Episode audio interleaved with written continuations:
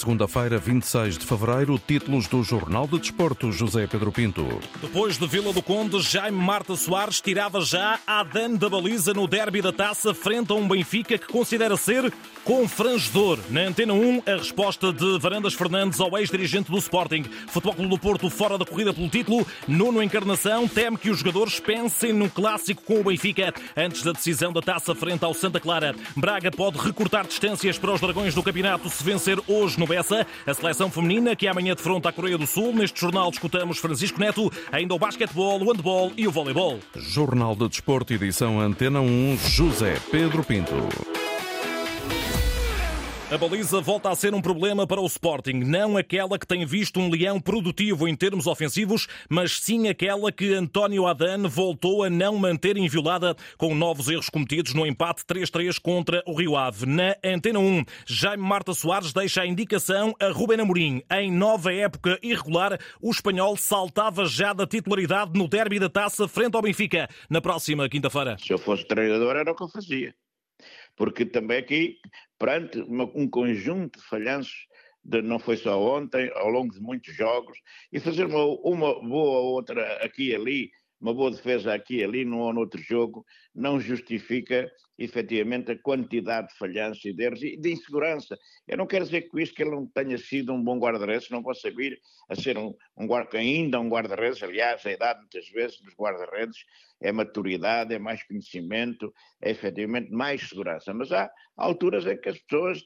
um, estão instáveis e nota-se, nota-se que Adam está completamente instável, não só em algumas situações criou, que só não deram um gol por milagre, como muitas vezes a colocação da bola em jogo. Jaime Marta Soares, ex-presidente da Assembleia Geral do Sporting, é entrevistado por João Correia, quer Franco Israel na baliza diante das águias, até porque, insiste, Adan está longe da sua plenitude. E o Sporting ainda por cima teve o azar, na minha opinião, desde o primeiro minuto, jogar só com 10, porque o Sporting tem que ver rapidamente o problema da sua baliza porque com um guarda-redes à altura, com um guarda-redes à altura, exceptuando o primeiro gol, que foi um grande gol do Rio Ave, foi de uma instabilidade, foi culpado em dois golos, não sofreu mais porque efetivamente não foram lá, viu-se até num atraso de bola, pouco faltou para tirar com a bola para dentro da baliza, portanto já há muito tempo se vê que há uma falha muito grande na baliza do Sporting. Do ponto de vista coletivo, foi um Sporting irreconhecível, aquele que para Jaime Marta Soares deixou escapar dois pontos em Vila do Conde,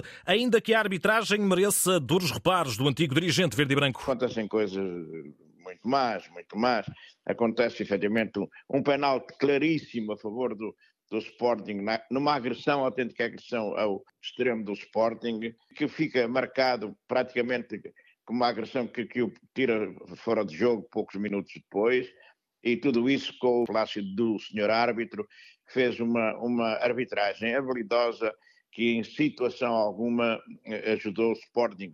O Sporting não quer que o ajudem, quer que efetivamente não interfiram, que joguem só 11 contra 11 e não 11 contra 14. Jaime Marta Soares corrosivo quanto ao papel de André Narciso, com Soares Dias no VAR e a deixar desde já uma forte bicada ao Benfica antes da primeira mão das meias finais da Taça de Portugal. O que se segue é para escutar com toda a atenção. Estou à espera que, que, que, o Sporting ganhe. Volto a repetir, não é pelo clubite nem por faccismo, é porque o Sporting, assim, de longe, de longe, de longe, de longe, a melhor equipa a jogar futebol em Portugal, uma equipa bem organizada, uma equipa com sentido e conhecimento daquilo que tem que fazer e que qualquer adversário está uh, um pouco distante das suas potencialidades e daquilo que tem demonstrado este ano. E o Benfica, às vezes, é confrangedor, é confrangedor alguns dos jogos do, do, do, do Benfica, uh, como vimos já, uh, jogos internos, mas até com o Toulouse, que só um milagre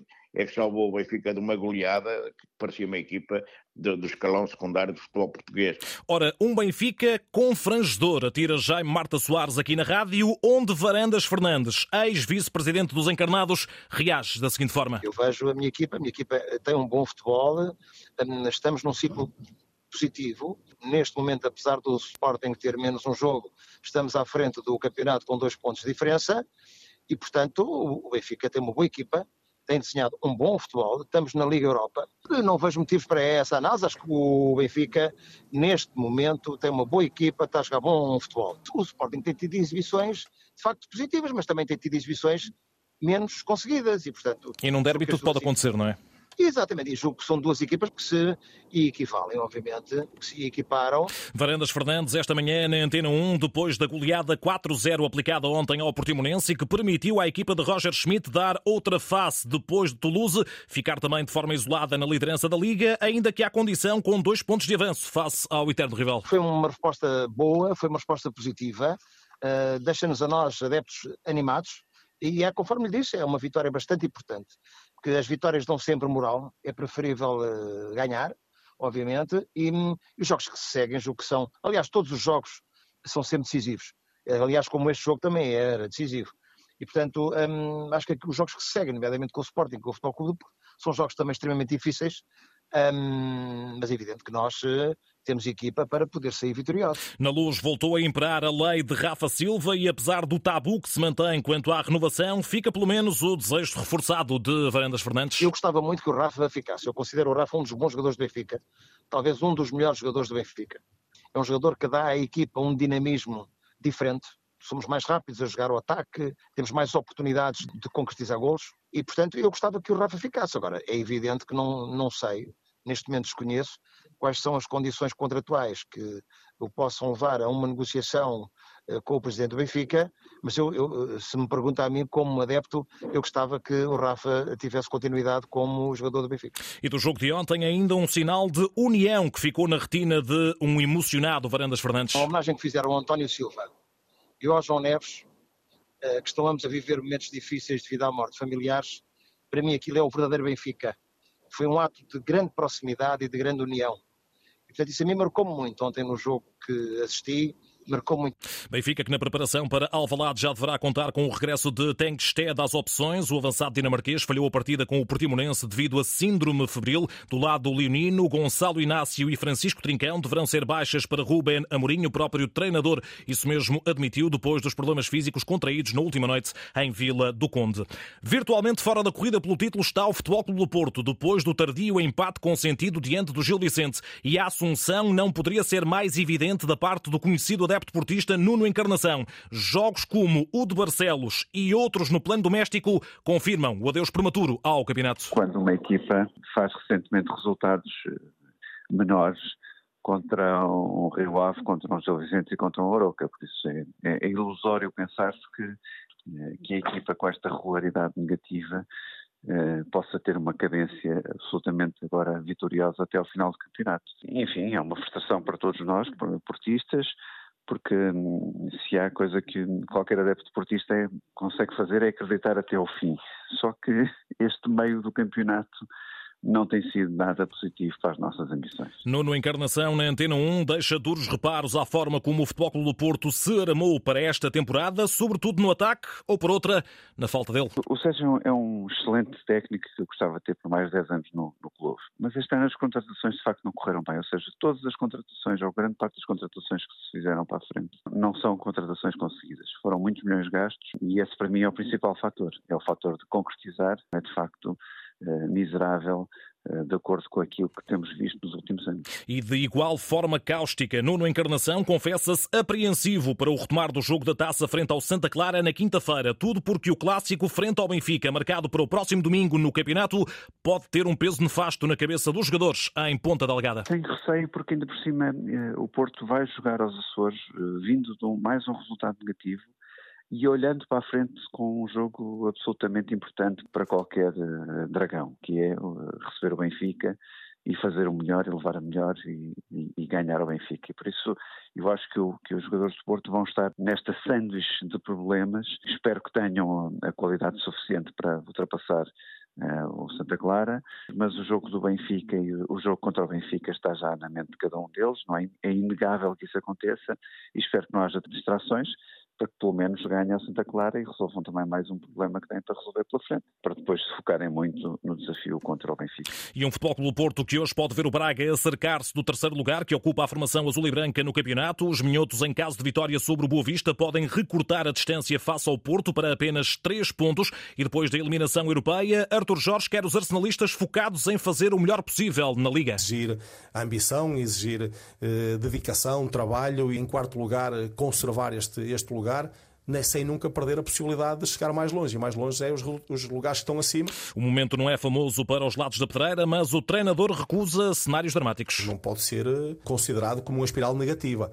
Agora, nós estamos é a vivenciar uma carga negativa de expectativas que tem condicionado e pesado muito na equipa e que nós hum, temos sentido dificuldade em sair dela. No Bessa, o Boa Vista de Ricardo Paiva não espera facilidades. Braga forte, capaz de criar dificuldades de vária ordem. Sermos iguais a nós próprios, trabalharmos sobre as nossas ideias e volto a frisar a questão do compromisso, a questão da seriedade ao longo dos 90 minutos da nossa parte será a chave para nós conseguirmos estarmos alerta em relação às, às, dificuldades que nos vão aparecer. Boa Vista Sporting de Braga, 8 e um quarto da noite, fecho da jornada 23 da Liga, para seguir com o relato de Paulo Vidal aqui na rádio. Também na segunda Liga, nota hoje para o penúltimo encontro da jornada 23, 6 da tarde, Passos de Ferreira Feirense, numa ronda que encerra amanhã com o AVS, segundo classificado atrás do líder Santa Clara, a receber o Académico de Viseu a partir das 8 e um quarto da noite. Lá por fora, futebol internacional, o Liverpool bateu o Chelsea por 1-0 após prolongamento, com golo de Virgil van Dijk e conquistou a taça da Liga Inglesa pela décima ocasião no seu historial. Em Espanha, o Real Madrid venceu Sevilha também por 1-0 e cimentou a liderança da La Liga, ao passo que no Campeonato Saudita, duelo entre portugueses, Al-Shabaab de Vítor Pereira 2, Al Nasser de Luís Castro 3, Cristiano Ronaldo voltou a marcar pelo Al Nasser num jogo marcado por uma salutar e interessante troca de piropos entre os treinadores. Luís Castro disse que neste duelo alguém teria de morrer, e estamos a citar, Vítor Pereira não se ficou. Quem é que está morto? Você. Eu morto? Ah, não, nem isso. Nunca estive tão vivo, cara. Claro. Nunca estive tão vivo. Ah. O Luís é um bom amigo, um, um grandíssimo treinador. Eh, e eu desejo, e aos treinadores portugueses, eu também desejo o melhor, o melhor possível. A boa disposição de Vítor Pereira na Liga Saudita, apesar de derrota frente ao Al Nasser de Luís Castro, Cristiano Ronaldo e também Otávio. Já no Brasil, Paulistão, primeira derrota de António Oliveira no comando do Corinthians, 1-0 frente ao Ponte Preta, que deixa o timão praticamente afastado da próxima fase do Estadual Paulista. Há dias que nós costumamos dizer que podíamos ficar aqui o dia todo, que dificilmente iríamos, iríamos marcar.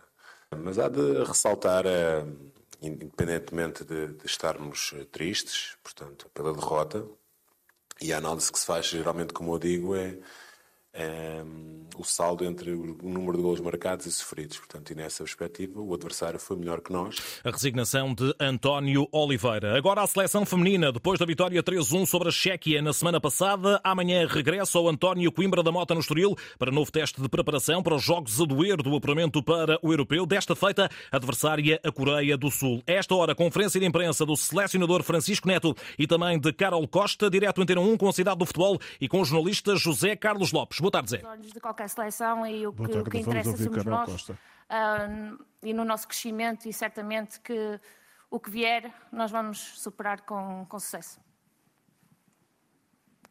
Boa tarde, José Carlos Lopes, Antena 1. Eh, este é, é uma fase de preparação com a vista no europeu. O sorteio realiza-se dia 5. Um, estágio que já disse aqui, o Ministro não leva a mal, mas um estágio um pouco estranho, porque sai em sete, entre um sete Uh, mas uh, interessa é os objetivos e se eles estão a, ser alcançados é um excelente estágio, obviamente.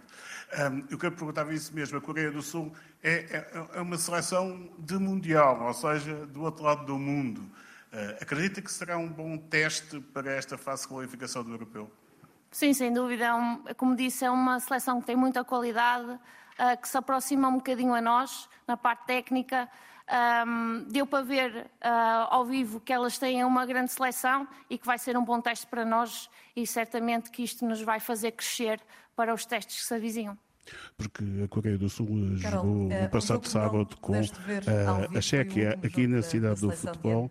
Uh, venceu por 2-1 a Chequia e, e daí Carol Costa dizer que viu ao vivo a Coreia do Sul. O jogo realiza-se amanhã às 18h15 do António Coimbra da Mota. É o segundo jogo de preparação. Há pouco, como falava na chat, entre o set, entre o set é que até sexta-feira estiveram 23 jogadoras, apenas continuaram 16 e chegaram 7 das 30 que tinham sido convocadas e que vão estar presentes amanhã no jogo. Obrigado, José Carlos Lopes. Vamos deixar declarações de Francisco Neto para futuros espaços noticiosos de desporto aqui na Antena 1. José Carlos Lopes, que amanhã estará in loco no António Coimbra da Mota para esse Portugal-Coreia do Sul, jogo de preparação. Basquetebol, sete anos depois, a seleção nacional voltou a vencer no apuramento para um europeu em Riga, na Letónia. Triunfo 79-77 sobre a Ucrânia, que deixa a equipa das esquinas no terceiro lugar do grupo A. É um posto de apuramento direto para o Euro 2025. Portugal volta agora a jogar somente em novembro, nesta caminhada rumo ao europeu do próximo ano. No handball, Sporting mais líder, depois da quarta derrota consecutiva do Futebol Clube do Porto.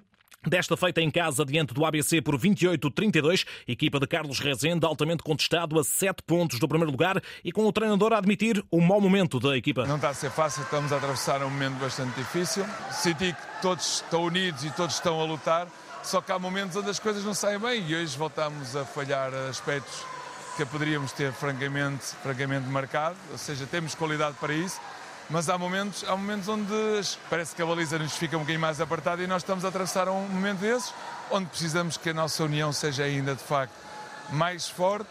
Carlos Rezende e a crise do handball portista. Já no voleibol, campeonato, fase de apuramento de campeão, Benfica 3, Académica de Espinho 0 e Sporting 3, Vitória Sport Clube 0 da última noite. Águias líderes com mais um ponto do que os Leões. Fechamos com ténis. Nuno Borges caiu nove lugares no ranking ATP. O número 1 nacional ocupa agora o lugar 56 da hierarquia mundial, que continua a ser liderada por Novak Djokovic e sem alterações no top 10. Jornal de Desporto, a edição foi de José Pedro Pinto. A atualidade esportiva está em permanência na net em desporto.rtp.pt. Estamos ligados. Boa tarde.